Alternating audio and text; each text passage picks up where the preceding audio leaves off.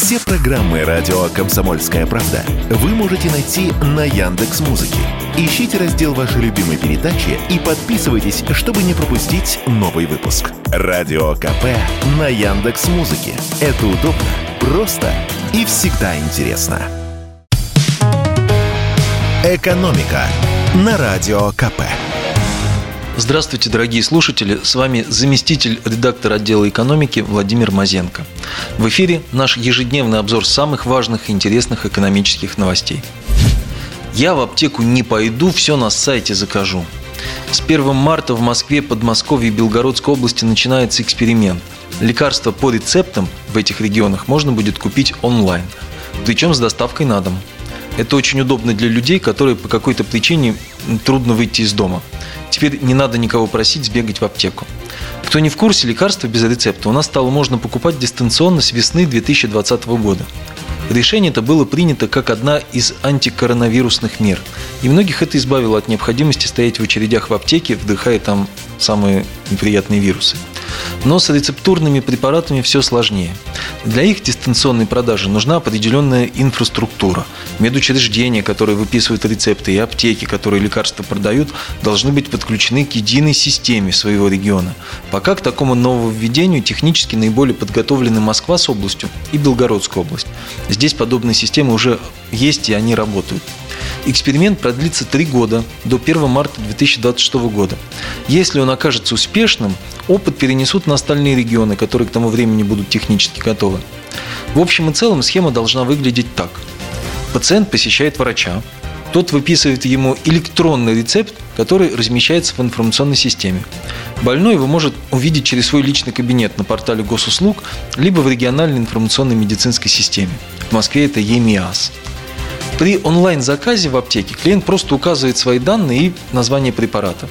Фармацевты в режиме онлайн могут убедиться, что рецепт действительно есть, и оформляют заказ на этого пациента и передают заказ курьеру. Последний шаг – при получении заказа надо будет предъявить паспорт. На психотропные и сильнодействующие препараты, а также на лекарства, которые требуют специального температурного режима хранения и доставки, система онлайн-продаж, увы, распространяться не будет. Всего в перечне около тысячи наименований лекарств. Список можно найти на сайте Минздрава. Теперь перейдем к новостям авторынка. Впервые за долгие годы автомобилей в России стало меньше. В прежние времена автопарк уверенно прибавлял по 1,5-2% в год, но по итогам 2022 года в ГИБДД было зарегистрировано 60,5 миллиона транспортных средств, а годом ранее их было 64 миллиона. Это весь автотранспорт. Здесь и легковые авто, и грузовики, автобусы, мотоциклы. Если посмотреть отдельно на легковушки, им все-таки удалось удержаться в небольшом плюсе. К концу 2022 года в стране было зарегистрировано 50,6 миллиона легковых машин, при том, что годом ранее их было 50,3 миллиона. Рост составил полпроцента. Однако в разных регионах ситуация разная. Например, в Москве поголовье легковушек упало на 16 600 машин, а на Дальнем Востоке выросло на 15 тысяч. Но даже в тех регионах, где есть рост, он, как правило, значительно ниже, чем был раньше. Снижение числа автомобилей связано с тем, что автопарк стареет, а заменить его нечем – об этом рассказал комсомолке вице-президент Национального автомобильного союза Антон Шапарин. Продажи новых автомобилей резко сократились. Внутри страны мы производим сейчас слишком мало. Это не может покрыть дефицит импортных поставок. Вторая причина – массовое снятие автомобилей с учета. Это делается по разным причинам, например, теми, кто уехал из страны или собирается это сделать в ближайшее время. А новые владельцы авто, нередко это перекупщики, не спешат регистрировать автомобили на свое имя. А теперь поговорим немного про авиаотрасль. Правительство объявило о продолжении программы модернизации российских авиазаводов. В этом году на нее выделят 5 миллиардов рублей, а за ближайшие 14 лет объем вложений должен составить более 376 миллиардов. Об этом сообщил премьер Михаил Мишустин на совещании со своими заместителями. Деньги пойдут на погашение авиапредприятиями до половины расходов по кредитам, которые сейчас привлекаются, чтобы ускоренными темпами нарастить выпуск отечественных лайнеров. Стоит ли говорить о том, что для России это критически важно? Уже год российская авиация живет в условиях жестких ограничений. Западные страны запретили продажу самолетов и запчастей российским авиакомпаниям.